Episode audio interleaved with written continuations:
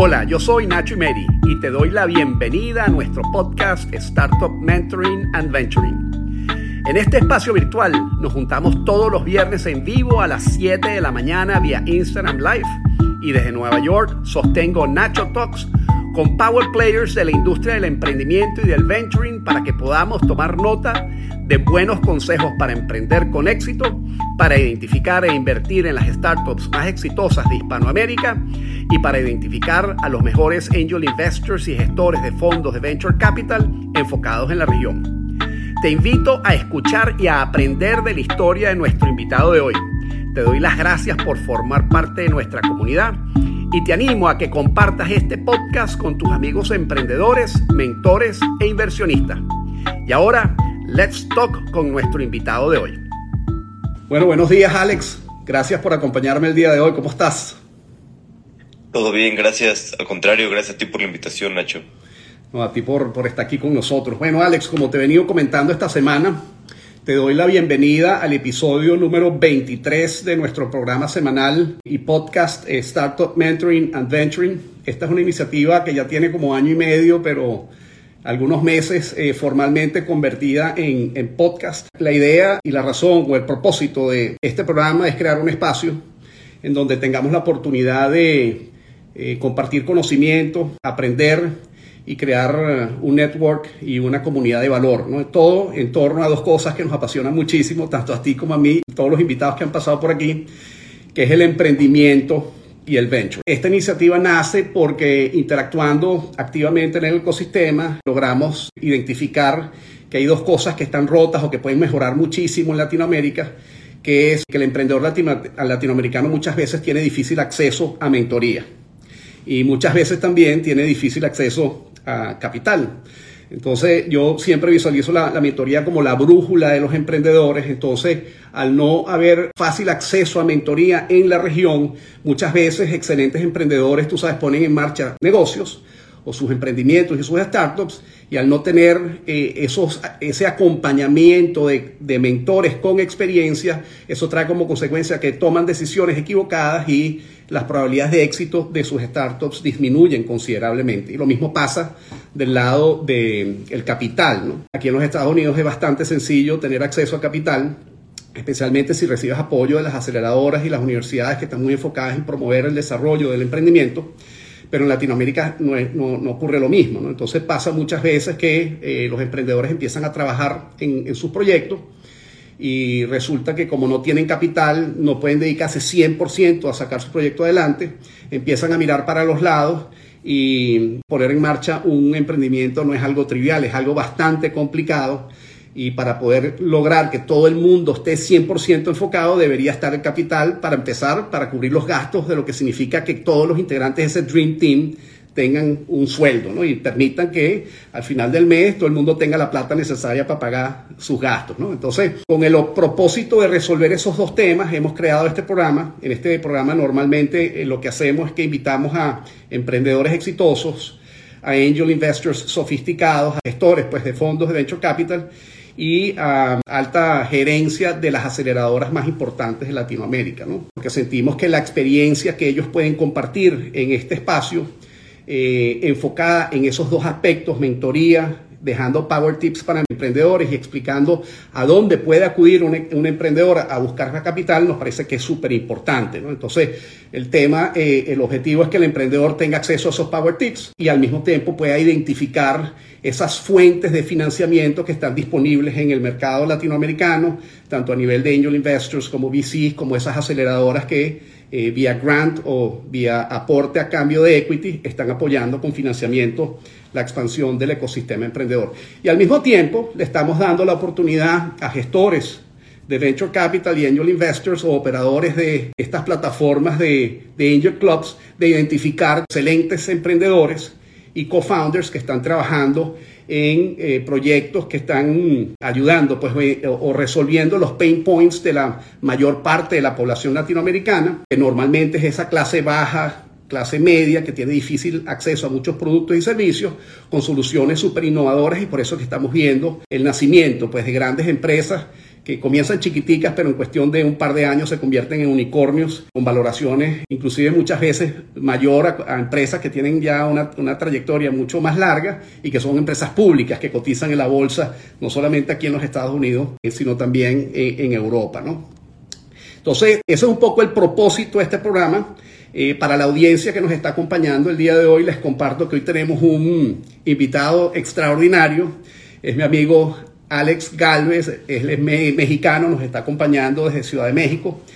Como le comentaba esta semana, es uno de nuestros invitados más unique porque como va a compartir él haciendo el storytelling de, su vida, reúne varias cosas interesantes que normalmente no están presentes en un solo invitado. Tiene experiencia profesional, tiene experiencia como emprendedor, eh, recibió apoyo de una aceleradora interesante que está apoyando el emprendimiento latinoamericano, que es Latitude eh, en algún momento tomó la decisión de convertirse en angel investor, creó un sindicato en donde invita a sus amigos y a su network a invertir en startups que él identifica como que, que, tienen potencial de convertirse en grandes negocios, que están resolviendo problemas importantes de esa clase media-baja. Y finalmente, en el 2021, toma la decisión y asume el desafío de poner en marcha una firma o un fondo de venture capital que se llama 99 Startups, del cual es managing partner y co-founder. Lo acompañan otras personas en esa iniciativa, ¿no?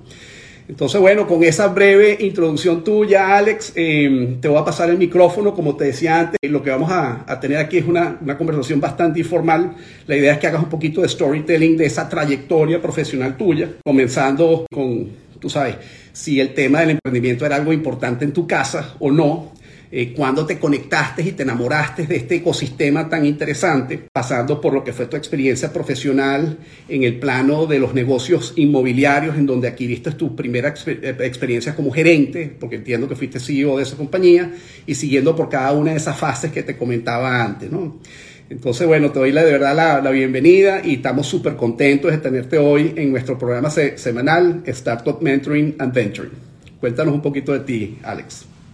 Gracias, Nacho. Pues te platico un poquito de mí. Preguntaste si, si era algo importante el emprendimiento en mi casa de pequeño. Y sí, la verdad es que sí, digo, un poco más tradicional, obviamente no el emprendimiento de tecnología, pero mi papá era una persona con mucha energía, muy activa. Él era abogado, notario, al igual que, que yo, por eso estoy de hecho seguramente. Somos colegas entonces. sí, sí, sí. No, no soy muy fan ya del abogado, pero hay muchísimos abogados en, en, en industria de venture capital. Aunque le decía esto a un amigo, me decía, pues hay muchísimos abogados en todos lados porque hay muchísima gente que estudia derecho. Eh, mi papá era abogado eh, muy bueno y, y, le iba bien y entonces a su vez él empezó, él, bueno, en primera tenía su propio despacho, entonces eso era eh, pues como emprendimiento y luego él también eh, empezó varios negocios. Entonces yo desde chico siempre lo veía eh, pues invertir en, en, en, cosas inmobiliarias o eh, creo un negocio de gasolineras o creo algunos restaurantes que al final pues, no, no lo acabo viendo tan bien. Y entonces siempre lo veía crear negocios, a pesar de que a él lo que le gustaba ser abogado, pues siempre eh, crea otras cosas eh, por, por, el lado. Luego pues yo acabé eh, sumándome a esa empresa porque mi papá falleció. Entonces mi hermano y yo, cuando yo estaba en la carrera, yo tenía 22 años, ya se van a cumplir 10 años, se cumplen este año. Y entonces toma, tomamos esa empresa, mi hermano y yo, la empresa de gasolineras, empezamos a aprender, empezamos a crecer esa empresa durante algunos años. Y después nos dimos cuenta de que era algo que no nos gustaba. La verdad es que es una industria complicada. O sea, está, está bien para ciertas personas, pero hay mucha corrupción. Eh, nos pasó con unos terrenos en, eh, en un estado que teníamos en, en Quintana Roo. Esto todavía cuando mi papá vivía, compró unos terrenos para, para hacer unas estaciones. Y obviamente no nos quisieron otorgar los permisos porque el de dos cosas. Había alguien que controlaba toda la plaza que no dejaba que le dieran permiso a alguien más y luego también había crimen organizado, ¿no? Imagínate. Entonces, pues, acabamos, acabamos vendiendo esos terrenos mejor, pero pues es, es un pequeño ejemplo de cómo en esta industria y en muchas industrias en México son, son muy complicadas. Eh, luego había muchos, eh, nunca nos tocó derecho de piso, pero pues sí a veces derecho de piso, eh, asaltos, muchísimos asaltos, eh, y sobre todo muchas extorsiones por parte del gobierno. El gobierno el primero en llegar y decirte, oye, eh, pues aquí vendes muy bien, ¿cuánto me toca a mí? Porque hay muchas gasolineras que en esa época eran precios fijos en México, no se pueden mover los precios. Por lo tanto, muchas gasolineras eh, vendían menos, ¿no? Robaban un poco. y, nosotros no, pero yo creo que éramos la minoría. Entonces el gobierno normalmente llegaba y te quería extorsionar, te quería pedir que bueno, pues vas, creciendo con, la industria, ni modo así es, pero nos dimos cuenta que era una industria que no nos gustaba. Y hubo entonces una oportunidad de vender. Alguien llegó, eh, la verdad es que nosotros teníamos estaciones rentables y otras que no eran muy rentables. Y llegó alguien y nos dijo, oye, pues te compro todo, decimos que era muy buen momento de vender y ya vendimos eh, esa empresa. Y, con ese dinero de energía eh, yo empecé a realizar algunas inversiones Ángel y a su vez mi hermano y yo también empezamos a realizar algunas inversiones en el sector inmobiliario, que pues bueno, es un sector eh, muy noble, ¿no? Mientras haces las cosas bien, haces todo bien y, y, construyes bien, normalmente te acaba, te acaba yendo bastante bien. Pero fue ahí que cuando vi que, no me acuerdo cómo llegué a la tecnología y empecé a ver que en los siguientes 20 años iban a, iba a revolucionar todo. Empecé a ver inteligencia artificial, eh, biotecnología, cripto, eh, blockchain y algunas otras tecnologías, me di cuenta que iban a revolucionar mucho la manera en la que vivíamos en los siguientes 20 años y fue por eso que dije, oye, pues yo estoy en una industria eh, anticuada, ya sea como abogado o como gasolineras, y dije, esto, esto va a acabar, esto va a cambiar, pues mejor me voy a meter en una industria que esté en crecimiento. Y así fue como empecé a meterme eh, primero realizando algunas impresiones, Ángel, porque yo no tenía tiempo, y ahí todavía pues, estaba en la universidad y además pues, tenía otra empresa, entonces no tenía tiempo y pues tenía un poquito de dinero extra, empecé a realizar algunas inversiones y así fue que me fui metiendo eh, cada vez en el mundo de, startups. Obviamente empecé sin saber mucho y luego fui conociendo a, muchas personas que llevan más años que yo y, me ayudaron mucho a aprender y, que empezar a aprender pues todo este ecosistema y así, y así tomé mi camino ahora en, esta industria. Es interesantísimo. Tú sabes que uno de, de los documentales más interesantes que he visto últimamente en Netflix es todo lo que tiene que ver con la industria de la producción de, eh, y distribución y venta y exportación de los, de los aguacates o abocados, ¿no? la palta. Y me impresionó muchísimo que el aspecto que comentabas hace unos minutos, pues que los que están metidos en ese negocio tienen de alguna manera que armar como una especie de ejército para proteger sus plantaciones del, robo y tienen que tener, tú sabes, las mejores relaciones posibles para manejar el tema de la corrupción y la extorsión. O sea, de verdad que eh, hacer negocios en el campo mexicano no debe ser nada fácil, ¿no? Y tú me lo estás eh, confirmando con las cosas que compartiste, pues, hace unos minutos. Sí, es increíble cómo, por desgracia, en entonces en México, eh, pues llega el crimen organizado, ¿no? Y te pide eh, derecho de piso. O sea, yo también leía que en los aguacates, en los limones, hay muchas cosas que ya ha tomado el crimen organizado, ¿no? Y ahora ellos se encargan. Eh, por ejemplo, bueno, incluso en Ciudad de México, yo tengo amigos que tienen restaurantes y sé que ellos tienen que pagar eh, derecho de piso, ¿no? Eh, la verdad es que es, es, pues es una lástima, ¿no? Lo que, lo que ha sucedido. Pero bueno, pues también es el, es el país en, lo, el que, en el que nos tocó vivir, la región en la que nos tocó vivir. Y a pesar de que hay muchas dificultades, yo por eso creo que a través de, de los negocios de, en tecnología es una de las maneras que tenemos de, de, crear más riqueza y que este país salga de la pobreza. Porque a mí me gusta mucho la tecnología porque crea trabajos eh, bien pagados y que además pueden ser también empresas internacionales, ¿no? Que vendan tanto en México, Latinoamérica, como Estados Unidos y Canadá. Eh, digo, es, difícil, no digo que sea fácil, pero creo que son empresas que pueden tener un, un, alto impacto de derrame económico en la sociedad. Sí, sí, definitivamente. Eso, eso es lo bonito del emprendimiento latinoamericano, ¿no? Con la excepción de repente Brasil, ¿no? Que el emprendedor que pone en marcha eh, un negocio no pone en marcha un negocio para resolver un, un problema puntual del, del, del país en donde nace el emprendimiento, sino que siempre el emprendedor pone en marcha un negocio pero con mentalidad regional. Dice, ok, aquí en este país voy a poner este negocio a caminar, este va a ser mi MVP, aquí voy a validar el modelo de negocio, voy a recibir inversión, pero con el objetivo inmediato de empezar a hacer negocios en otras jurisdicciones o en otros países latinoamericanos. ¿no? Y eso es súper interesante para diversificar el riesgo de la operación del negocio del, emprendedor y de la startup, pero también es súper interesante para el inversionista, ¿no? que no quiere que todos los huevos estén en la misma, en el mismo país, sino quieren invertir en startups que, eh, cuyo riesgo esté diversificado porque está haciendo negocio en múltiples jurisdicciones de manera simultánea. ¿no? Entonces es algo muy particular y muy bonito de lo que, de lo que estamos viendo pues, en ese sentido en Latinoamérica.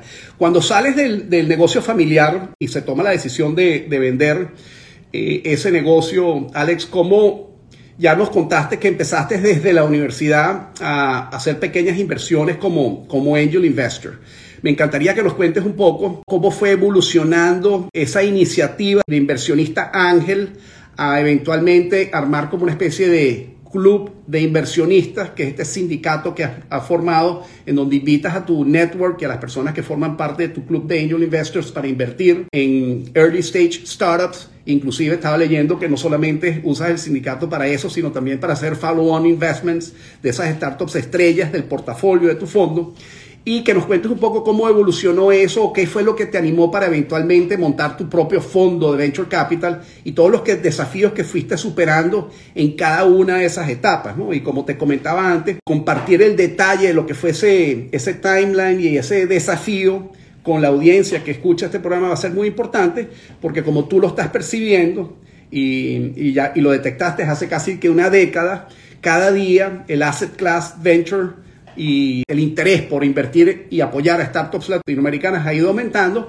y en distintos países latinoamericanos cada vez hay más personas que están evaluando incorporarse a un club o gestionar un, club de angel investors y algunos que ya han adquirido algo de, experiencia están trabajando en como first time fund managers en lo que es la formación de ese primer fondo en donde ya de manera formal se va a recibir inversión de LPs de múltiples jurisdicciones y se van a empezar a hacer inversiones en startups, no de una sola jurisdicción, sino de múltiples jurisdicciones por el tema riesgo que conversábamos antes.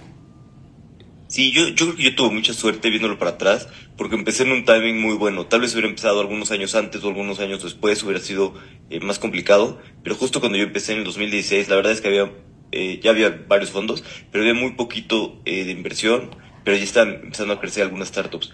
Eh, lo bueno es que logré encontrar personas que ya sabían mucho más de eso. Yo cuando empecé a invertir, lo que acabé haciendo es invertir, si tenía un presupuesto de 100 pesos, pues invertir la mitad en fondos y la mitad en startups en directo con tickets muy chiquitos. E invertir en fondos me ayudó mucho a tener mayor diversificación a que estos fondos, pues muchos eh, me ayudaran a, empezar a entender mejor el asset class, a mejorar.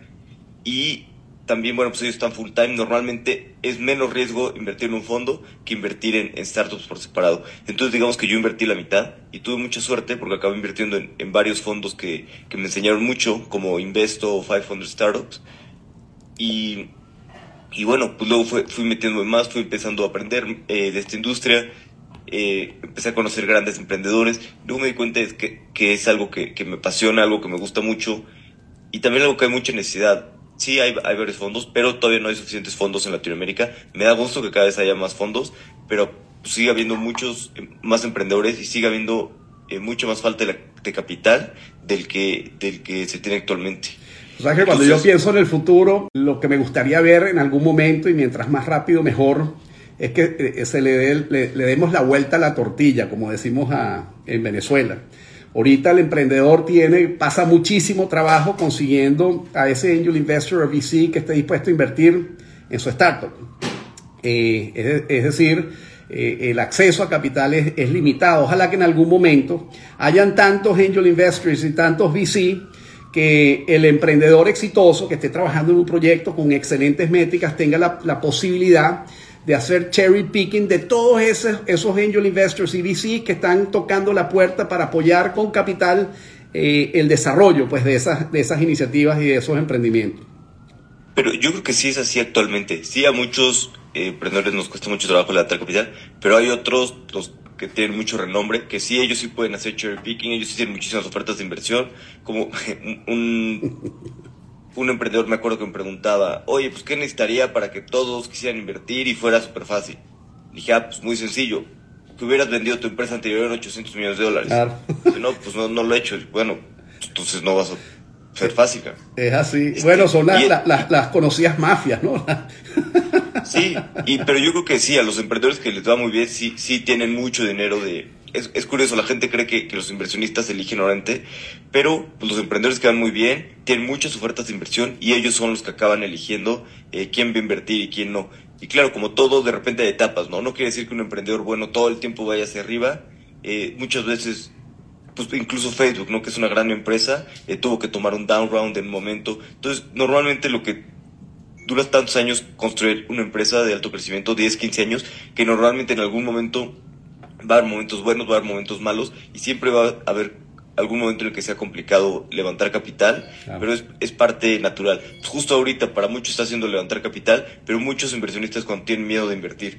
Cuando es al revés, ¿no? Cuando no hay que invertir es cuando era 2021 que todo el mundo quiere invertir y ahorita es el momento ideal para invertir. Ya que nadie quiere invertir, pues es el mejor momento para, para alocar capital. Así es. Bueno, ¿cómo evolucionó eso? ¿Cómo eh, evolucionó el, el Alex Angel Investor al Alex gestor y promotor de una iniciativa de un club de, Angel Investors o, sindicato, ¿no? Eh, de verdad que eh, me resulta interesante eso y es muy importante, Alex, que cuentes un poquito qué es esta figura del sindicato, ¿ok?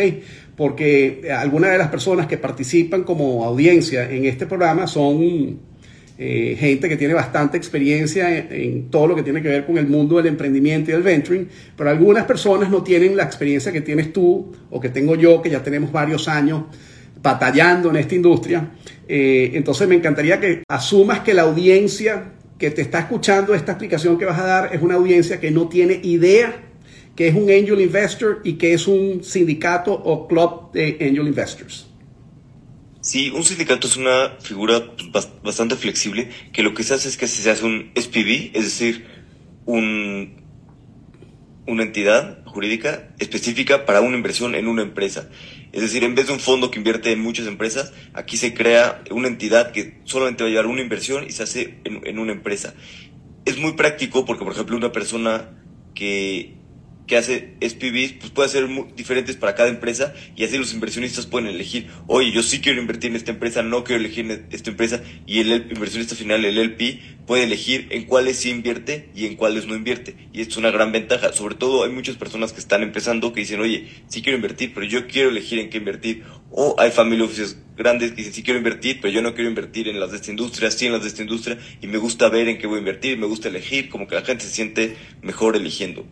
Eh, hay muchas plataformas que te permiten, bueno, algunas plataformas que te permiten hacer esto. Angelist es una de ellas. También se encarga de hacer todo el back office, toda la parte de impuestos, toda la parte de que todo esté correctamente. Y, hay algunas otras plataformas. Eh, las ventajas del SPV es esto, ¿no? Se puede, en primera, invertir, se puede hacer un cheque más grande o más pequeño, se puede ser mucho más flexible y, se puede invertir por empresa diferente, que, esto es muy bueno, pero por otro lado yo me di cuenta, empecé a hacer algunos SPVs en algunas eh, inversiones que, que, habíamos realizado, eh, On Top, Ancana, Henry y algunas otras, que, que son empresas que, que ahorita van bien, pero luego que empecé a hacer SPVs me di cuenta de que tal vez no era lo mejor para lo que yo quería construir a largo plazo, porque hay varias complicaciones.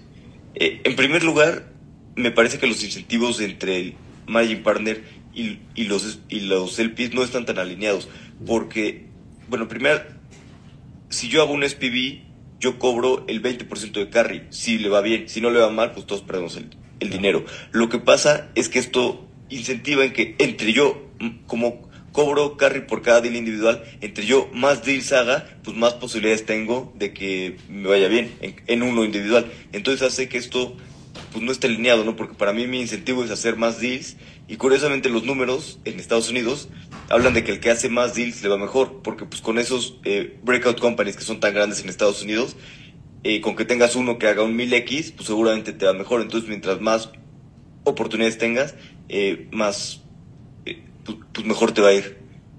eso es algo que yo vi y, no, me, no, me, no me gustó mucho. Yo hablé con, con mis inversionistas y me di cuenta que muchos me decían, oye, yo confío en el asset class, confío en ti, pero, oye, pues a mí no me vengas a, decir, oye, te doy estas 3, 4, ¿en cuál quieres invertir? Oye, pues el experto eres tú, tú dime en cuál invertir. Entonces muchos de mis inversionistas me dijeron, no, ¿sabes qué? Lo que yo quiero es invertir en ti y olvidarme, yo te doy 100 pesos y tú devuélveme 300 o 400.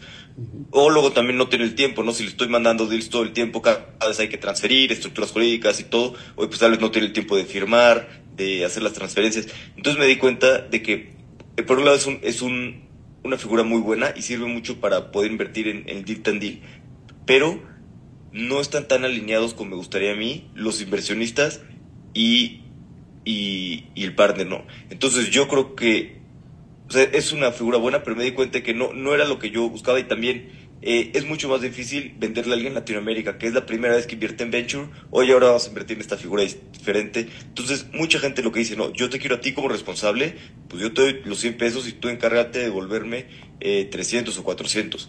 Entonces, empecé con el SPV, pero luego me di cuenta que no era lo indicado para lo que yo quería lograr. Entonces, más bien eh, me moví hacia, hacia hacer un fondo tradicional, que aquí en el fondo invertimos en, en 35 empresas distintas a lo largo de tres años y ya yo me encargo de manejar el portafolio, ayudar a cada empresa en sí y además, por ejemplo, si fuera un, un SPV, alguien pone 100 y es 10 en cada uno, luego yo decía esto, si tengo... Eh, a los, hago 10 deals y a los dos que les va muy bien, imagínate que tú inviertes en 5 y a los dos que les va muy bien, tú no invertiste en ninguno de esos dos, entonces pues tú te das a cero, ¿no? Em, y así es en Venture, normalmente de los 10 deals, pues uno le ve muy bien, a lo mucho dos, entonces si a alguien se le fue justo los ganadores, invirtió en los 9 que, que no van bien, y entonces pues no, no gana esa persona, ¿no? Lo que me gusta del fondo tradicional es que ellos pueden invertir, están en todo el portafolio y, y así a mí me dan 100 y mi responsabilidad es devolver eh, pues esos 100 y más, ¿no? No es como devolver en, cada uno. Creo que ha sido una figura eh, mucho mejor para las personas que quieren invertir en venture. Y otra cosa también que no me gusta de los sindicatos es que muchas veces los sindicatos, eh, cuando es un deal muy hot, hay muy buenos coinversionistas, sobre todo hay muy buenos coinversionistas, es muy fácil llenarlos. Y, pero cuando es un deal que no está super hot y tal vez un poco más contrario, una etapa, pongamos con, en una etapa muy temprana, sin, muy, puede ser muy temprana con muy buenos números, pero que los emprendedores no son tan reconocidos. Eh, aquí son mucho más difíciles de llenar esos SPVs.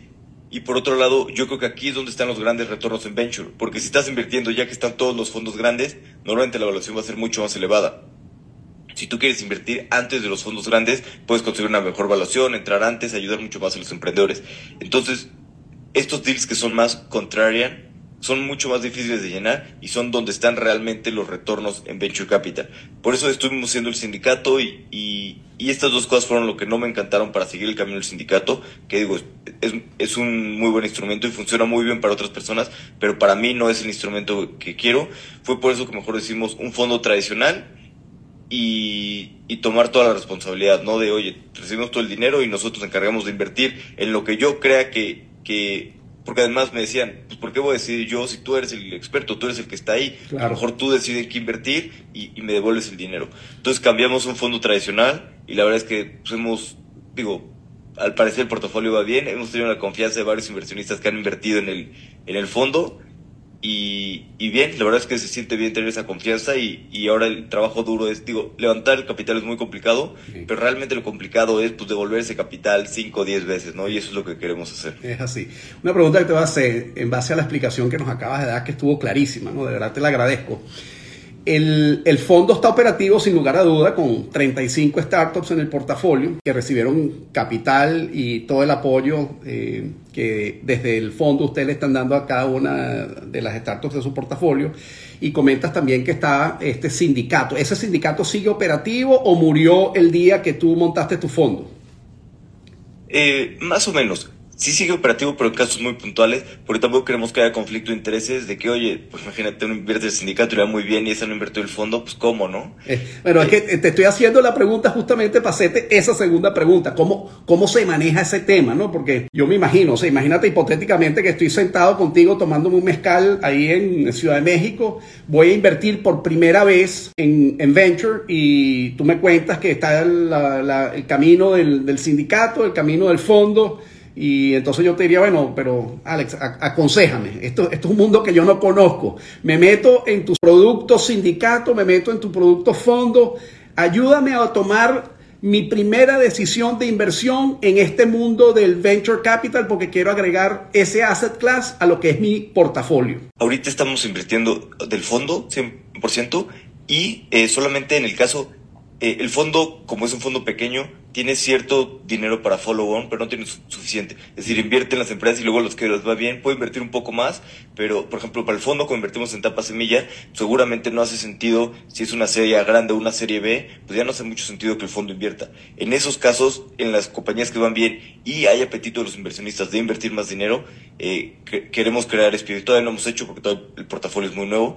Eh, ahí sí queremos crear SPVs del sindicato en el que los inversionistas del fondo puedan invertir más y inversionistas externos puedan invertir más también. Ahí, por ejemplo, nosotros, a los que son inversionistas del fondo, eh, en esos del sindicato no les cobramos nada, nada de carry, nada de management fee, eh, digo, los gastos legales de, crear la entidad, pero porque creemos que como esas oportunidades nacieron del fondo y ellos son del fondo, pues ellos deben de tener acceso a esas oportunidades. Entonces ahorita más bien ya estamos 100% del fondo, pero todavía el sindicato eh, planeamos usarlo para algunos momentos de más bien etapas posteriores en los que hay apetito de los inversionistas. Sí, para follow-on investments. Sí, porque yo entiendo hasta donde he podido entender, yo nunca he manejado ni gestionado un fondo de venture capital, pero yo, quiero, yo entiendo que tienen como caps con respecto al monto máximo que puedes invertir en cada una de las startups de tu portafolio y cuando llegas a ese cap, pero quieres apoyar a esa startup estrella, tienes la necesidad de bueno, crear un SPV, invitar a los LPs o inversionistas del fondo para que inviertan en esa SPV, que es la que va a hacer el follow-on investment en esa serie A, B, C o D eh, y la que sea, pues de, la manera tal de no solamente tener acceso a la utilidad que deriva de la gestión de las startups del portafolio, sino de la utilidad que eventualmente puede derivar de un exit de esa compañía que recibió la inversión de LPs del fondo, pero vía SPV. Sí, y sobre todo, pues, si ya estás en algún gran ganador, te, voy a inventar, si estás en un Nowports, en un Corner Shop, en un eh, Rappi, pues lo que quieres es poner más capital ya en esos ganadores, ¿no? Que a veces no es fácil, a veces esas allocations son peleadas, pero si tienes acceso a allocation y tienes apetito de los inversionistas, pues qué mejor que tus inversionistas puedan invertir más en esos grandes ganadores del portafolio. Sí. Bueno, tú sabes que el, uno de los desafíos que yo escucho con frecuencia, pues cada vez que estoy conversando con gestores de fondos, tanto los los first time fund managers como los que tienen más experiencia, es el tema de conseguir inversionistas o el PIS para el fondo. Entonces te, quiero hacer un par de preguntas relacionadas con ese desafío para entender un poco cuáles son las estrategias que un first time fund manager puede poner en marcha para mejorar los chances y, el éxito a la hora de levantar capital. Cuéntanos un poquito qué has hecho tú para animar pues, a ese primer conjunto de inversionistas que invirtieron en 99 Startups VC que es este fondo que creaste en el 2021. Sí, levantar capital pues es bastante difícil, como todo en la vida, pero es, como en todo, ¿no? Hay que demostrar la capacidad de que puedes eh, devolver el dinero y que puedes que te vaya muy bien, ¿no? Las maneras de demostrar eh, son con track record y, otras cosas, ¿no? Eh, por ejemplo, para mí, yo, yo levanté capital como de, varios buckets y en realidad eran personas que me conocían y que, que tenían la confianza. Por ejemplo, el primero fue personas que me conocían del del ecosistema, ¿no? De emprendimiento. Eh, sobre todo algunos eh, emprendedores en los que yo había invertido antes, que, les ha ido bien, eh, algunos fund managers que, me conocen, em, algunas personas que se dedican a invertir en fondos, sobre todo también ángeles, otras cosas, que me conocen que yo les he compartido Dealflow, ¿no? Llevo años que les comparto Dealflow, que les comparto cosas, entonces, oye, pues yo sé que tiene buen Dealflow porque siempre me ha compartido, ¿no? Entonces, primero, pues ya les he agregado valor durante, durante varios años. Eh, y luego, por ejemplo, tengo otro bucket que son personas que me conocían a mí desde antes, confían en mí, quieren entrar al mundo de tecnología, pero pues no conocen nada, ¿no? Personas que, que me conocen de, construcción, de finanzas o de algunas otras cosas, y les gusta el asset y, confían en mí. En realidad, en un fondo uno, pues la mayoría de las personas es una confianza más en ti porque todavía no hay suficientes números para saber realmente eh, cómo va o no. Pero pues levantar capital es muy difícil. El otro día estaba con unos amigos y yo ponía la analogía de es, es, lo mismo como cualquier cosa, ¿no? ¿En qué invertirías o, en qué no, invertirías, ¿no? Imagínate que un amigo quiere poner un restaurante, ¿no? Eh, bueno, un, un conocido, ¿no? Pongamos que no es tu amigo, un conocido quiere poner un restaurante. Ah, bueno, ok, este, pues podemos ver, ver los números, ¿no? Eh, y resulta que este cuatro es muy diferente. Oye, ya he puesto 10 restaurantes. Ah, ok, pues confío en que lo puedo hacer, ¿no? Hoy es mi primer restaurante. Ah, ok, bueno. Pero pues tienes experiencia en esto, ¿no? Ah, sí, soy chef. Ah, ok. O imagínate que le dices, voy a poner un restaurante. Ok, llega con los números, pero tienes experiencia. No, no tengo. ¿Pero qué te digas? Soy abogado. Pues difícilmente vas a invertir en alguien que, parece que no tiene las capacidades, parece que no tiene el track record. O sea, es mucho más fácil invertir en otra persona que trae el track record, que trae las capacidades, que te demuestra todo. Yo creo que es lo mismo levantando capital, ¿no? Hay muchas personas que quieren empezar un fondo, pero los inversionistas del fondo van a decir, ok, sí, pero ¿en quién voy a invertir de todos estos fund managers, no? El que me, dé más confianza en mí, a mí, que me haga sentido su tesis, que me haga sentido su estrategia y pues que me demuestre que, que sí puede conseguir este deal flow, que sí tiene track record. Entonces, yo creo que para levantar capital, pues simplemente hay que hacer eso, ¿no? Hay muchos eh, fund managers, hay que mostrar por qué tú eres eh, mejor, por qué tu estrategia hace sentido, por qué tú eres el ideal para, para ejecutar esa estrategia. Es decir, cómo, cómo sobre todo cómo consigues empresas, ¿no? Porque lo más importante es invertir en las buenas empresas. Eh, claro que nos gusta decir que, y, sí ayuda un fondo a las empresas y las ayudamos en, en, algunas cosas, pero la realidad es que, por ejemplo, un fondo tan chico como el mío, los que son los grandes emprendedores, eh, pues les va a ir muy bien con tu inversión o sin tu inversión. Si no invierto yo, voy a invertir otro y les va a ayudar igual. Entonces, es más bien cómo hablar con los emprendedores desde muy temprano y cómo, ayudarlos, ¿no? No digo que no puedas impactar, sobre todo en la etapa muy temprana, sí puedes impactar y ayudar, sí, pero a los grandes emprendedores pues, les va a ir muy bien de todos modos, invierta yo o no. Y es como yo acabo invirtiendo en, esas cosas. Y hay que crear toda la tesis y luego, ya que hablas con inversionistas, pues demostrarles, ¿no? Por qué si eres la persona indicada y por qué deben de invertir en ti y no en otra persona.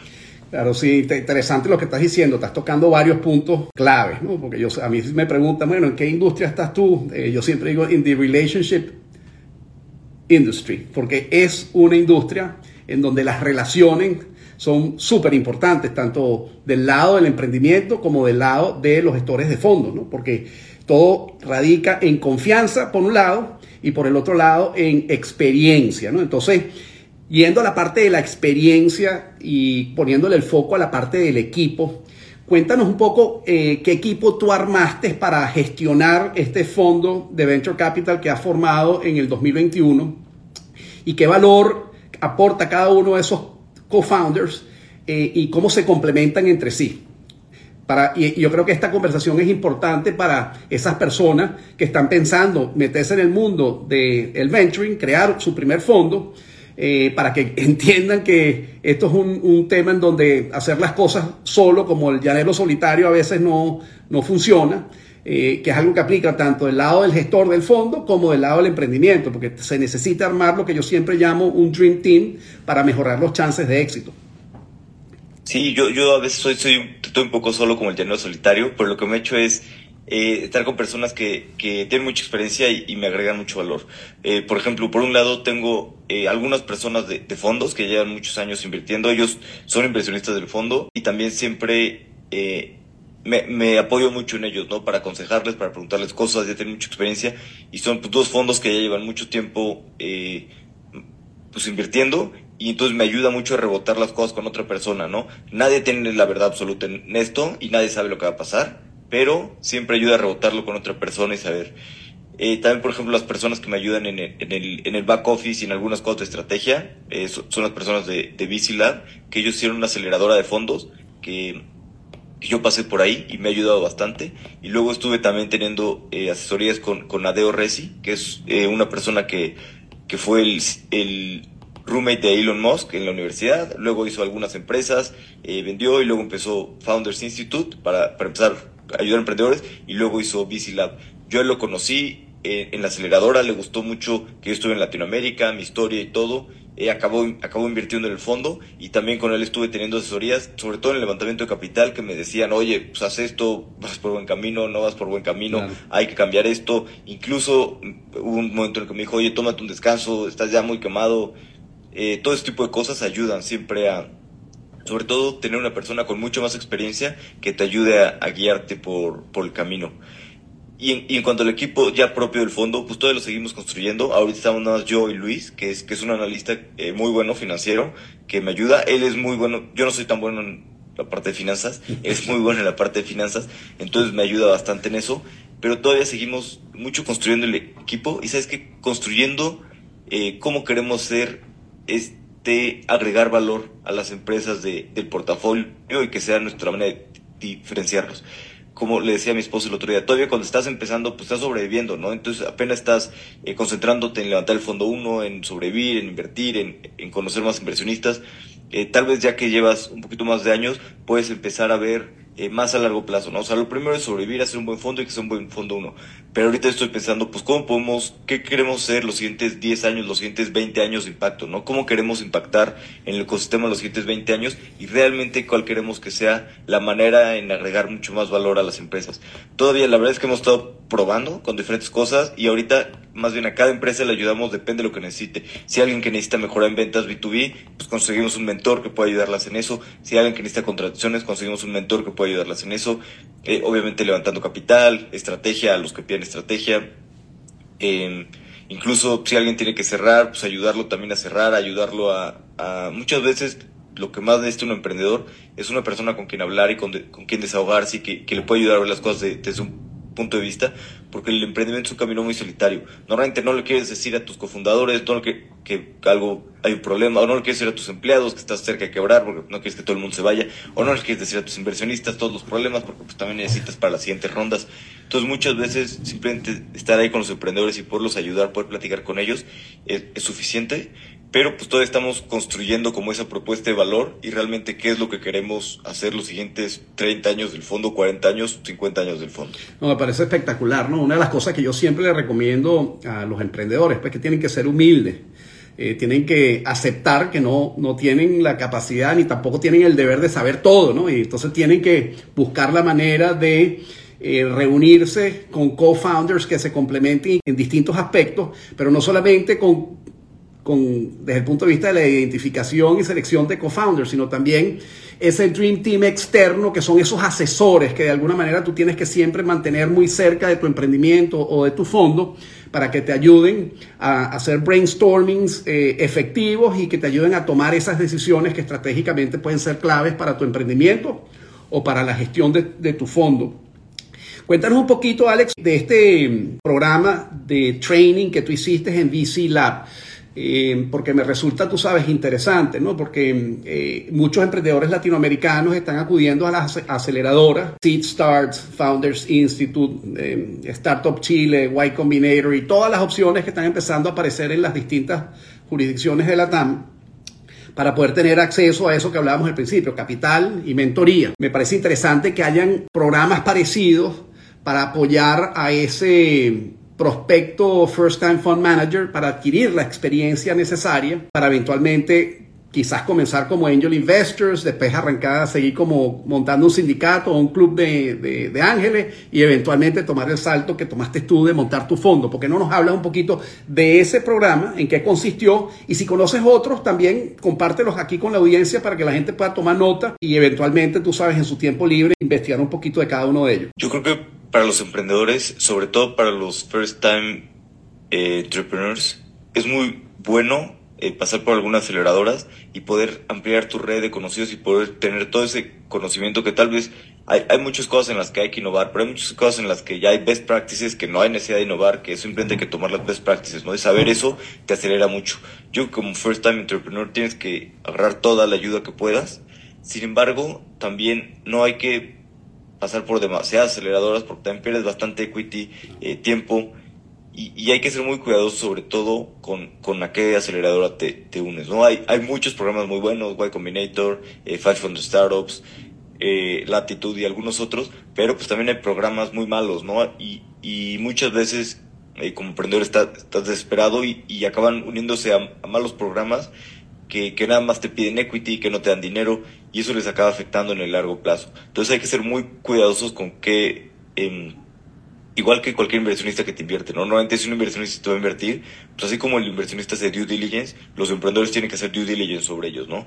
Y yo creo que es muy fácil, te metes su página, ves su portafolio, ves qué emprendedores están en su portafolio y les escribes por LinkedIn o por donde sea, oye, me voy a invertir X, vi que te invirtieron, tienes siete minutos, cinco minutos para una llamada que te pueda hacer y les marcas, la mayoría te va a responder, el 60% te va a responder, eh, les puedes marcar cinco minutos, eh, oye, te puedo, si la, si la conversación va muy bien, podemos alargarnos estos cinco minutos, cinco o diez minutos les puedes robar, y, y, eso te va a ayudar mucho a que te hablen de, de los fondos, ¿no? Si son buenos o no son, o no son buenos. Creo que es muy importante hacer ese due diligence sobre los fondos que les invierten.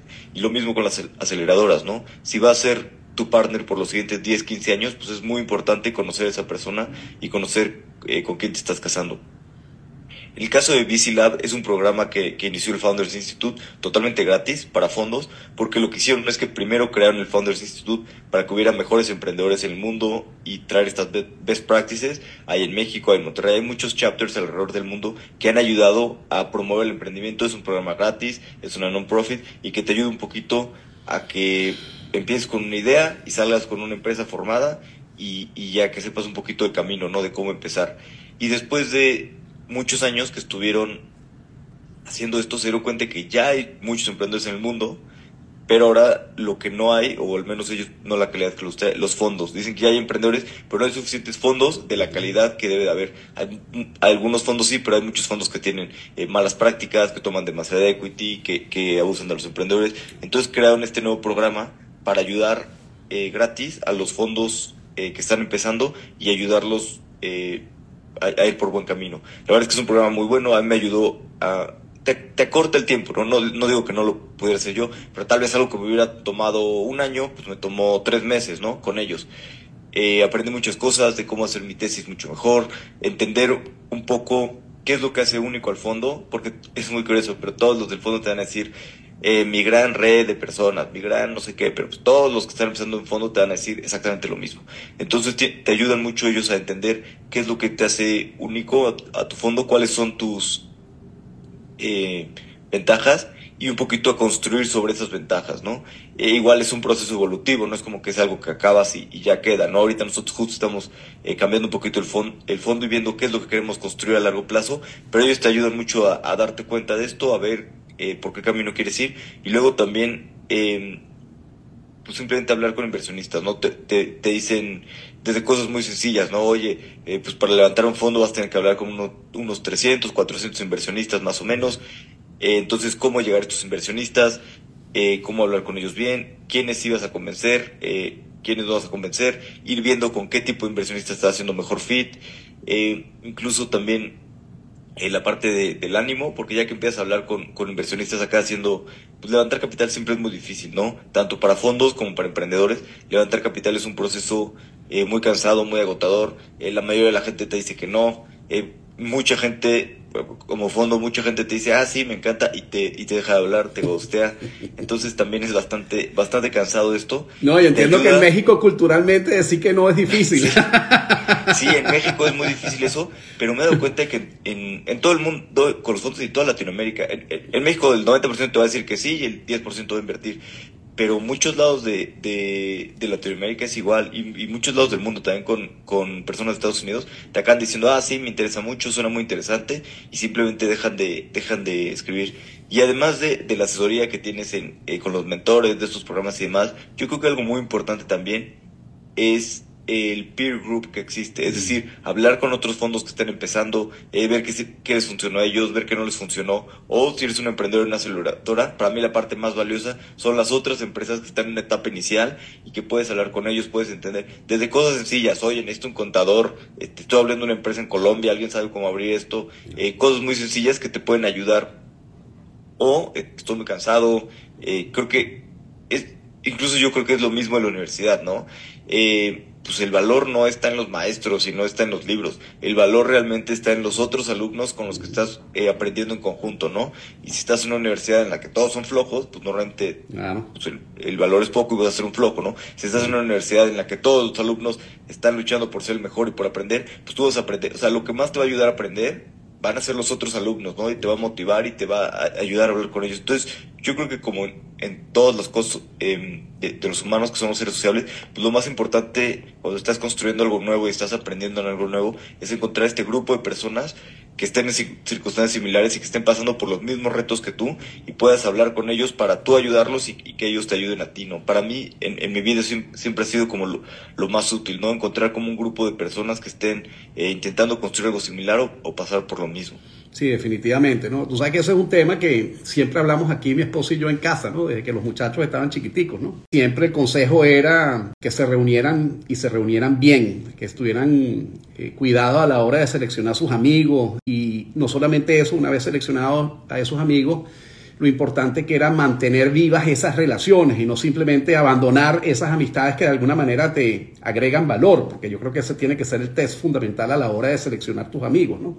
Qué valor tú le aportas a esa amistad y qué, a mí, qué valor te aporta esa amistad a ti. ¿no? Eh, entonces, en la medida que tú seas cuidadoso en la selección de los amigos, eso de alguna manera te ayuda muchísimo en la parte humana, en la parte profesional, en la parte de negocio y en este mundo, en esta industria en donde estamos en el negocio de los relationships, es algo eh, muy, muy importante. Yo quisiera que nos contaras un poquito cómo es ese proceso de, aplicación eh, para poder recibir apoyo de un ente o una organización como VC Lab vinculada con Founders Institute. Tú tienes que ser un gestor de fondos, tú tienes que ser un líder de un club de inversionistas o angel investors. Eh, tú puedes ser una persona que estás pensando por primera vez lanzarse al mundo de el, venturing, no como emprendedor, sino como inversionista. O sea, ¿qué, ¿qué, perfil tienes que tener para poder formar parte y aplicar y, recibir el apoyo que te da una organización como esta? La, verdad es que la aplicación es muy sencilla. Creo que llenas un cuestionario y mandas un video con ciertas cosas. No, no hay requisitos, no necesitas nada. Nada más tienes que explicar por qué quieres empezar un fondo y qué es lo que te hace eh, pues diferente, capacitado y, para ese fondo, ¿no? Tal vez si dices, oye, pues yo quiero empezar un fondo y, tengo experiencia, no sé, en cocina y no tengo ni idea, pues tal vez te dicen que no, ¿no? Pero tal vez oye, yo tengo experiencia en cocina y voy a hacer un fondo de cosas de comida, porque no sé qué, por tales razones. Ah, ok, ya, ya es muy diferente, ¿no? Eh, pero entonces, en realidad la, aplicación es muy sencilla, solamente hay que eh, pues mandar tus cosas tus cosas, explicar por qué. Y luego también lo que te piden mucho, si te aceptan el programa, es eh, transparencia ¿no? y honestidad. Eh, por ejemplo, en el caso de BC te hacen publicar unas cosas en redes sociales que estás apoyando. Eh, hay una, un, eh, se llaman Menserious South, que es como una cosa de ser honesto, trabajar bien y, y y, y, curiosamente hay muchas personas que tal vez todavía están trabajando en otro lugar, todavía no quieren decir que empezaron un fondo, entonces eh, no sé, o lo comparten en redes sociales, le toman un screenshot y luego lo borran y este tipo de cosas, pues eso claramente, pues estás empezando con el pie izquierdo, ¿no? Estás compartiendo cosa de honestidad y estás haciendo trampa al sistema, ¿no? Entonces siempre te, piden, oye, si no estás listo para empezar el fondo y no estás listo para cerrar en estos meses, oye, estás trabajando, está bien, no pasa nada, te sacan del programa y puedes aplicar otra vez en el siguiente programa. Pero es un programa de cierre, es decir, los que empiezan están buscando levantar el fondo y hacer su primer cierre. Si no es el momento, si no es otra cosa, está bien, no pasa nada, sales del programa y lo haces eh, ya que estés listo para cerrar.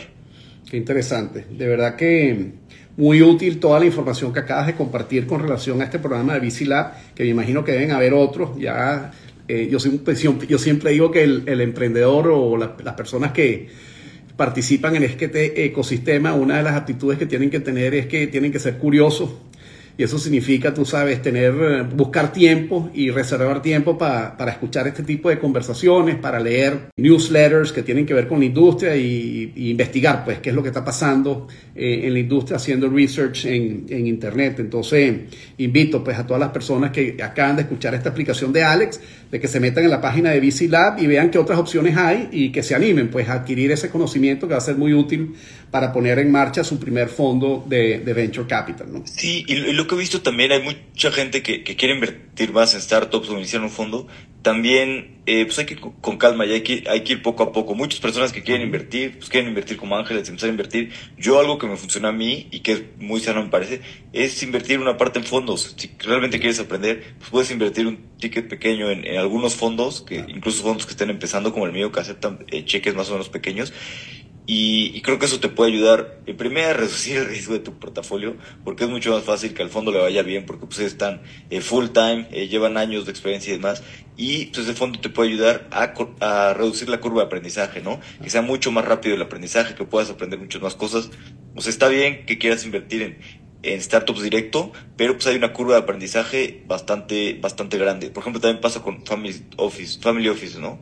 Eh, llegas y dices, no, es que nosotros queremos invertir directo, no queremos invertir en fondos, pero compártenos en las que inviertas. Entonces, ah, ok, o sea, no quieres invertir en fondo, pero quieres que yo te haga el trabajo y te traiga las, las empresas, ¿no? Eh, que, que, pues está bien y puedo compartirles unas, pero pues normalmente las que sean, pues muy eh, hot y no, pues no se las voy a poder compartir, ¿no? Claro. Entonces, hay muchos eh, familiares que sí han, lo han hecho muy bien y han invertido en fondos y luego lo que hacen es que las mejores de los fondos, pues ellos les invierten directo, ¿no?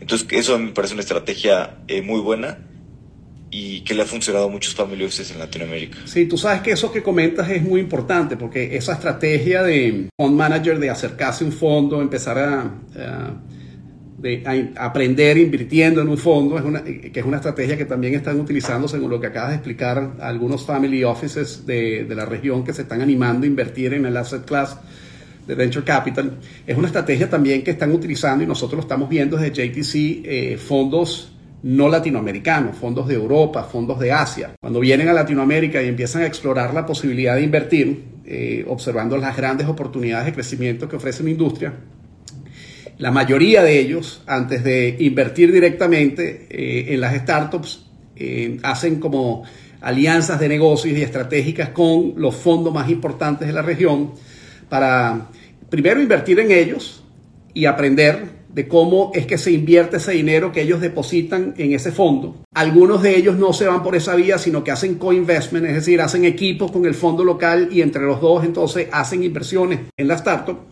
Eh, y otros se animan a hacerlo solos, ¿no? los más aventurados. Yo creo que la última estrategia no es conveniente porque una de las cosas que uno aprende rápido como emprendedor cuando toma la decisión de hacer negocios fuera del país de uno es que, bueno, a pesar de que hay cosas parecidas, porque todos hablamos español y la idiosincrasia del latinoamericano es bastante parecida, hay muchísimas cosas distintas, ¿no? Y esa quizás fue una de las grandes experiencias, por lo menos en mi caso particular, cuando tomo la decisión de sacar el negocio de tu motorizado Delivery Express de Venezuela para Chile. Yo, yo en mi cabeza, yo iba a montar ese negocio de delivery en Chile en seis meses y me iba a regresar para Venezuela. Y decía, bueno, eh, yo puse este negocio a caminar en Venezuela con todas estas dificultades del entorno venezolano. Eh, eh, tengo una experiencia enorme que no, no, existía hace seis meses. Yo creo que con esta experiencia, además mi background de abogado, me va a permitir muy rápido montar el negocio en Chile.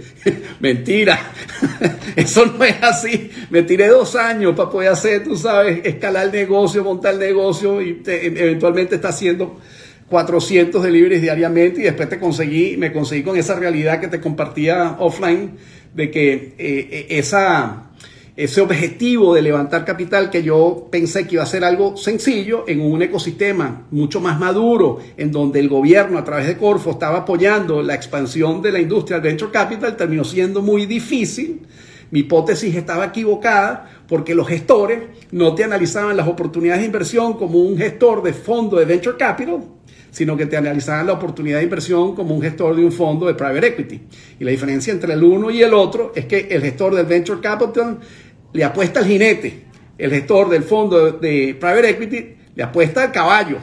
Eh, y resulta que entonces tú, eh, eh, si te analizan el caballo y el negocio, y es un negocio que están haciendo de ticket chiquito de volumen, tú jamás vas a poder enseñar unos números negros que es lo que enseña una empresa que es target de un fondo de, private equity. Entonces, eso que tú estás comentando es absolutamente necesario. Hay que reunirse bien, no solamente para complementarse, sino gente que de alguna manera te ayude a entender el ecosistema en donde tú quieres, tú sabes, tener una participación, bien sea como emprendedor o como gestor de fondo de venture capital.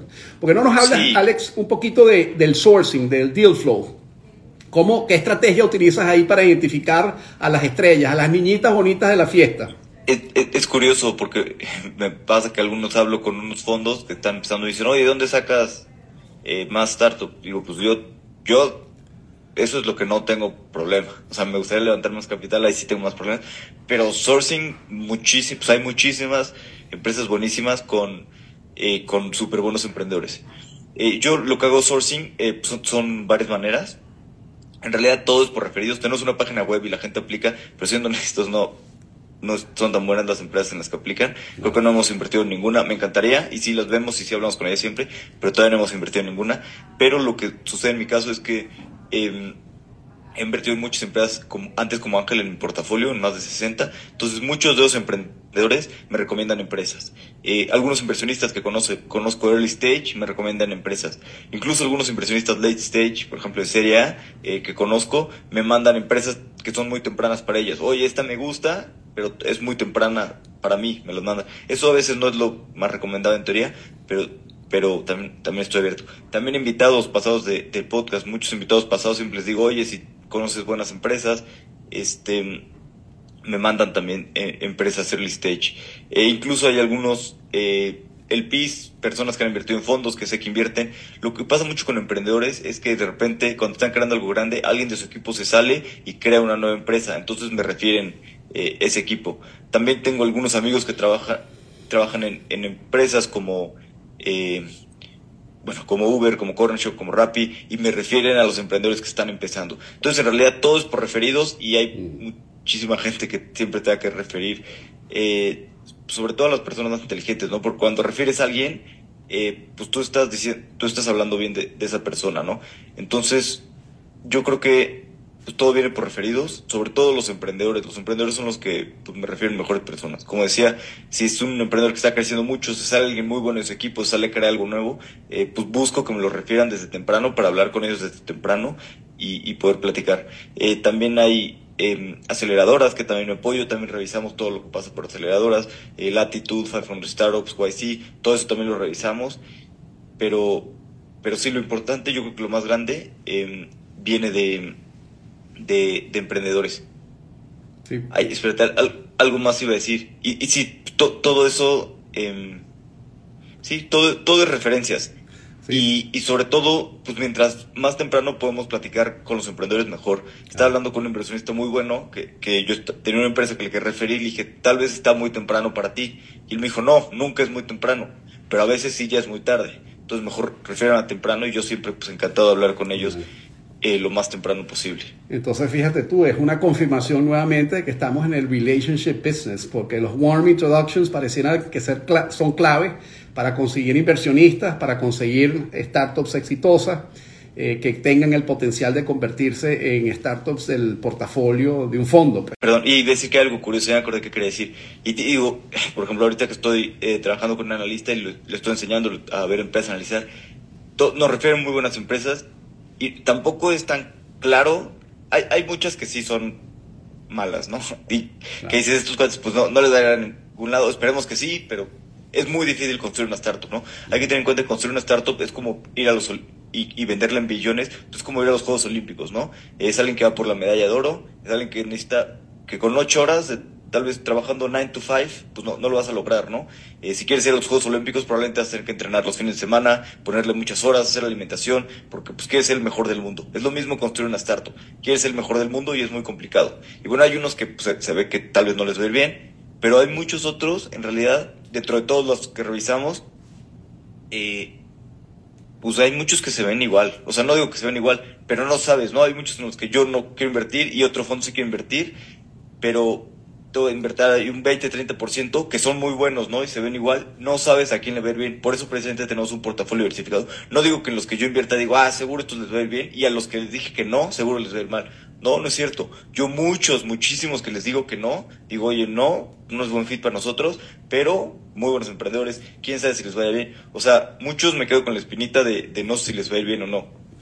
Y muchos de los que yo invierto, espero que todos vaya bien, sé que a muchos pues, no les va a acabar yendo bien, y es lo normal. Incluso nosotros muchas veces invertimos en emprendedores con, con, personas que nos guste trabajar en largo plazo y personas que realmente quiera construir con ellos los siguientes 10, 20 años de la vida. Y muchas veces no les va bien en su primera empresa y no pasa nada. A mí no me importa. Si son muy buenos emprendedores y no les va bien, pues perfecto. Yo digo, está bien, cierra. Y si vuelves a hacer una nueva empresa, yo estoy aquí para, para apoyarte otra vez. Entonces a mí me gusta trabajar con personas que tal vez no les va bien en, su primera empresa, pero les puede ir bien en su segunda o tercera empresa. Entonces lo importante es eso, ¿no? Es trabajar con, con personas muy inteligentes, pero como como te digo, no, no es tan fácil, eh, oye, estos son buenos, estos son malos. No, no es tan fácil. Hay unos que son malos, pero hay un gran porcentaje que todos son buenos, que no sabes a quién le va a ir bien y a quién no. Claro.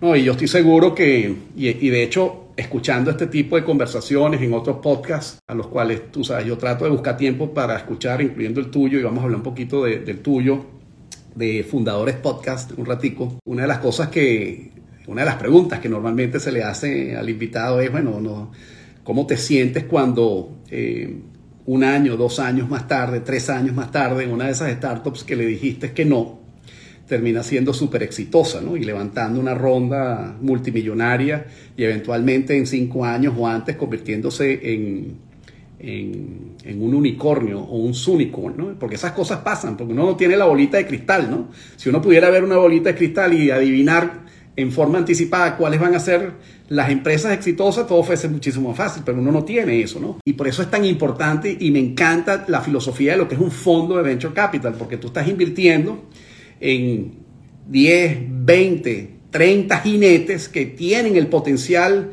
junto con su equipo de sacar exitosamente adelante un negocio.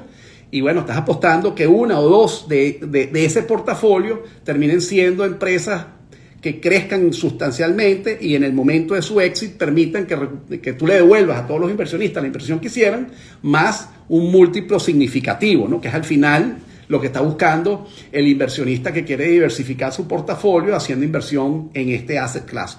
Cuéntanos un poquito, Alex, ¿qué te animó fundar y ser el host de tu podcast Fundadores, eh, que es una iniciativa que entiendo que pusiste en marcha en el 2019?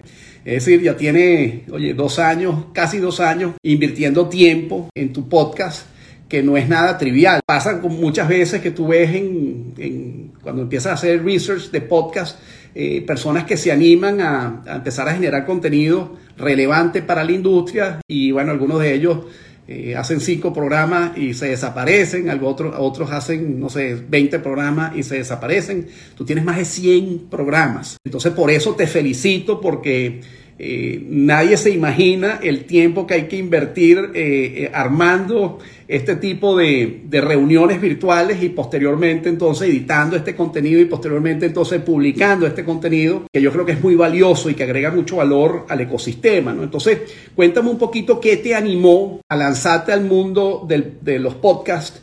¿Qué has aprendido en el proceso y qué valor has sacado tú de esa iniciativa que es tan importante para el ecosistema? Totalmente. Si quieres, antes te respondo lo que me habías dicho y que qué se siente cuando las empresas en las que yo dije que no invierto les va muy bien y son unicornios. Pues bien, me da mucho gusto. Me da muchísimo gusto que los emprendedores les vaya bien y sean unicornios. Me da mucho gusto también haber hablado con ellos, ¿no? Malo sería que, que yo no los vi, ¿no? Ni siquiera y, y son unicornios. yo creo que es parte de. Normalmente yo invierto en algunas, pero pues no, el 90% no invierto, ¿no? O más de las que veo y entonces eso les va a ir muy bien. Yo creo que si no estás viendo los unicornios, pues entonces hay algo mal, ¿no? Pero si sí estoy viendo todos los que logran ser unicornios, no invertí, pero los estoy viendo, bueno, pues entonces estoy, tengo buen deal flow, ¿no? Estoy viendo lo que creo que es el primer paso a, invertir bien, es estar viendo esas empresas. Qué importante eh, ese comentario que estás haciendo. Tienes toda la razón, 100% de acuerdo contigo.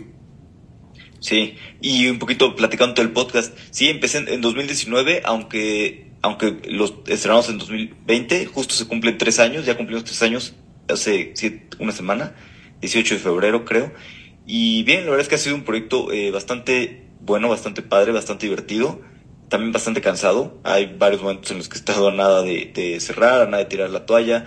Em, pero pues creo que la constancia, digo, llevo tres años sí, pero pues cuando lleve 10 años o 15 años, pues la, la constancia acaba eh, pesando mucho. Y lo que me pasó es que en ese momento no había mucho contenido en español, ahora cada vez hay más, qué bueno, pero en ese momento pues yo escuchaba muchísimos podcasts, iba a una universidad muy lejos y escuchaba muchos podcasts en inglés, había contenido increíble, todo el contenido que quieras en inglés. Yo decía, oye, ¿por qué no tenemos esto en español? Si tuviéramos todo en español, más personas podrían... Yo cuando descubrí todo esto de las startups me encantó y me empecé a meter más y me fui metiendo más. Dije, pero no existe ese contenido en español. Y la verdad es que en Latinoamérica no hablamos inglés, ¿no? O sea, si yo hablo inglés, tú también vives en Estados Unidos, pero pues siendo honestos, el 85% del país no, no habla bien inglés y no entiende bien inglés, no tiene acceso a todo este contenido.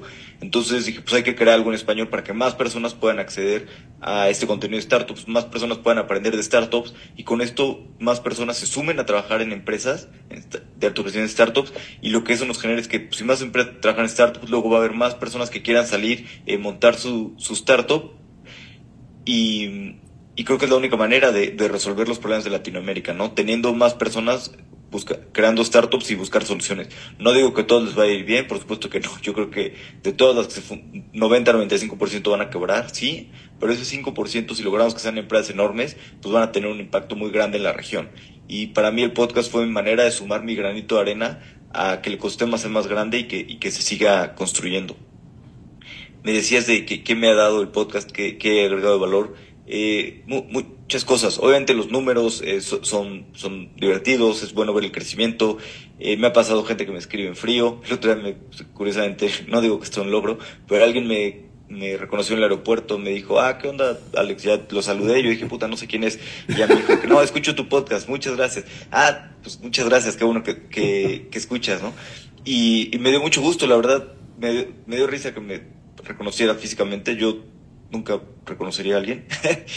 este, porque dije, tal vez la voz, ¿no? Pero pues mi cara, ni idea, ¿no? Este, pero me dio gusto que me dije, oye, me gusta el podcast, es muy divertido. Eh, entonces, me da mucho gusto ese impacto de personas. Hay personas que me han dicho que se han eh, animado a empezar una empresa. Ese impacto yo creo que no, no tiene precio, ¿no? Y muchas personas nadie te habla, nadie te dice nada, pero de repente esos mensajes en redes sociales que la gente te escribe, eh, tienen, pues se sienten muy bien. Pero sobre todo yo creo que para mí lo más importante del podcast y lo que ha sido lo más eh, divertido y entretenido es conocer a muchas personas. Me ha pasado que muchos, incluso emprendedores en los que había invertido y luego no hablaba tanto, eh, acabaron saliendo en el podcast, los acabé conociendo más, o sea, tengo mejor relación con los emprendedores. Amigos míos que, que he tenido que, que, en el podcast me permite hablar con ellos y hablar de más temas, eh, que se abran mucho más conmigo y también yo agregarles un poquito de valor al, al hacer llegar su mensaje a más lugares y, y sentarme a platicar con muchas personas que de otra manera no hubiera conocido, ¿no? Eh, no sé, eh, Miguel, Ma Miguel McAllister, de Merkeo, Cristóbal eh, Perdomo, Pedromo, eh, bueno, Poncho en Outports, de hecho lo acabé conociendo mejor también por, por el podcast. Eh, hay, hay muchas personas con las que me he sentado a platicar. Ahorita, precisamente con Tamara Chayo de Medu, que es un emprendedor impresionante. Hay muchos emprendedores y personas con las que me he sentado, gracias al podcast, a platicar y he podido conocerlos mejor. Eh, y luego personas que he conocido, por ejemplo, unos ejecutivos de Rappi que conocí, le gusta el podcast y ahora eh, hemos sido eh, amigos, nos hemos conocido más. Entonces yo creo que lo más importante, más que los números y las descargas, que eso eh, pues en realidad no, no importa mucho. Bueno, lo que sí importa es el impacto en las personas, pero lo que importa a mí, el impacto que tiene en mi vida muy grande es poderme sentar con estas personas a platicar, a conocerlos mejor y creo que es algo único, es como una manera de que te puede... Eh, abrir puertas, ¿no? Abrir puertas con personas, a platicar. Entonces, para mí eso sí es lo más valioso de, del podcast. Sí, no, indudablemente. Yo coincido contigo en muchísimos aspectos con respecto a lo que acabas de explicar. Lo hago con felicidad. Hay gente que dice, bueno, pero ¿cómo es posible que tú le dediques una, tanto tiempo a este tema una vez a la semana? Y bueno, porque yo siento que es importante, tú sabes, aportar todo este valor a, al ecosistema. Por eso que te comentaba al principio que es el propósito de este podcast, ¿no? Ayudar al emprendedor a tener acceso a Power Tips para sacar su proyecto adelante y ayudar al emprendedor, tú sabes, a tener acceso a capital. Y del lado del inversionista, bueno, identificar a esos eh, emprendedores que están trabajando en proyectos que tienen muchísimo potencial en la región con su capital, ¿no? Bien sea en su condición de angel investors o gestores de fondos de venture capital. Ya para terminar, Alex, eh, cuéntanos un poco, o me encantaría que compartas con la audiencia algunos power tips. No nos dio tiempo de hablar de tu experiencia como emprendedor, eso quizás lo dejamos para un segundo episodio en el futuro, pero sin embargo, tú sabes, tú poniendo en marcha tu negocio adquiriste bastante experiencia eh, en todo lo que significa el desafío de poner un negocio en marcha, ¿no? Entonces, te voy a pedir, a pesar de que no abordamos el tema, que des dos power tips para eh, el emprendedor latinoamericano que está pensando lanzarse a la piscina del emprendimiento o que ya puso en marcha un negocio y está buscando capital y dos power tips para ese eh, latinoamericano que se está evaluando eh, empezar a nadar en la piscina del emprendimiento del venturing, pero más como inversionista, eh, como angel investor, o se está planteando la idea de armar un sindicato como lo hiciste tú, o un club de, inversionistas ángeles, porque tiene ya buenas relaciones y ha hecho algunas inversiones ya como angel investor, o inclusive está pensando eh, poner en marcha pues, su primer fondo de venture capital, dos para el emprendedor y dos para el gestor o futuro gestor. Para el emprendedor, pues yo creo que una de las cosas más importantes siempre es eh, saber dónde estás parado y ser muy self-aware, ¿no? Muchas personas quieren ahora crear una startup, está bien si eso es lo que quieres, ¿no? Pero si lo que quieres es un negocio más tradicional, un negocio que te dé flujo, y, y no todos los negocios tienen que ser startups, ¿no? Pueden ser negocios que den flujo, pueden ser eh, tradicionales, pues, y sobre todo saber muy bien eh, dónde estás parado, ¿no? Oye, ¿qué es lo que quiero lograr? Eh, ¿Cuáles son mis...? Porque he visto mucha gente que quiere levantar capital, creen que es fácil, ven las noticias y dicen, ah, voy y levanto dos millones. Pues va, y obviamente chocan con el mercado, no les da nada y luego dicen, no, ya, ya me cansé. Pues sí, ¿no? O sea, creo que mientras más rentable es el negocio, o sea, hay personas que dicen, no, tenemos buenas márgenes, ¿no? Es 8, 9%. Dicen, sí, pero la competencia tiene 4. Puta, pues sí, pero es muy poco, ¿no? mientras mejores márgenes tengas, pues mejor va a ser el negocio, ¿no? Si tienes márgenes de 60, 70, pues te van a permitir gastar más dinero en marketing, eh, gastar más dinero en tener un buen equipo, eh, tener un, ese porcentaje por si salen imprevistos. Entonces creo que siempre hay imprevistos y y digo, las startups está bien que sean de alto crecimiento y que no tengas que generar dinero al principio, pero al final es lo mismo que cualquier otro negocio y en, bolsa o donde salgas vas a ser evaluado igual que cualquier otro negocio. Eh, márgenes, evita y, y las métricas normales que tiene cualquier negocio. Entonces hay que saber muy bien dónde estás parado y qué es lo que quieres lograr, ¿no? Las startups no son el único camino, hay muchos otros caminos. Y también creo que algo muy importante es eh, saber pedir ayuda y apoyarte en personas que ya lo han logrado, ¿no? Si quieres eh, lograr lo que quieras lograr, pues si quieres lograr ser futbolista profesional, pues ve y habla con algunos futbolistas profesionales, ¿no? Y entiende mejor cuál es su camino, qué les ha ayudado. Y yo creo que lo mejor es buscar a personas que ya lo han hecho, hablar con ellos y que te den eh, consejos, ¿no? Y que no te den miedo preguntarle, les puedes inscribir a la gente en frío en LinkedIn mientras sea un mensaje lógico, ¿no? Que no sea nada más como, oye, que te parece por un café, can I pick your brain? E, eso no sirve, ¿no? Pero si es una manera en la que le agregas valor, algo genuino, algo que realmente no solamente sea, que sea como tú le puedes agregar valor, eh, te sorprendería como la mayoría de la gente tiene siempre 10, 15 minutos para ayudar a una persona. Entonces creo que hay que, hay que saber dónde estás parado, hay que saber pedir ayuda, saber apoyarte personas, no tienes que inventar todas las cosas, tú no tienes que inventar el hilo negro, puedes ya aprender de muchas cosas que, que han creado eh, otras personas. Y para las personas que, que quieren invertir en venture, eh, pues digo que es un poquito saber también qué, qué es lo que quieres, ¿no? Si solamente te interesa el retorno económico, pues yo creo que lo más fácil es invertir en un fondo. Vas a tener seguramente menos, más retorno y con menos trabajo. Si lo que quieres son eh, otras cosas, pues entonces hay que hacer un presupuesto, ¿no? Presupuesto de cuánto quieres invertir en los siguientes cinco años, cuánto tiempo quieres dedicarle también, porque pues si quieres invertir en startups en directo, pues vas a tener que eh, tener mucho tiempo, ¿no? Estar hablando con, con estas empresas. Normalmente vas a hablar con, con 40, 50 antes de, de acabar invirtiendo en una.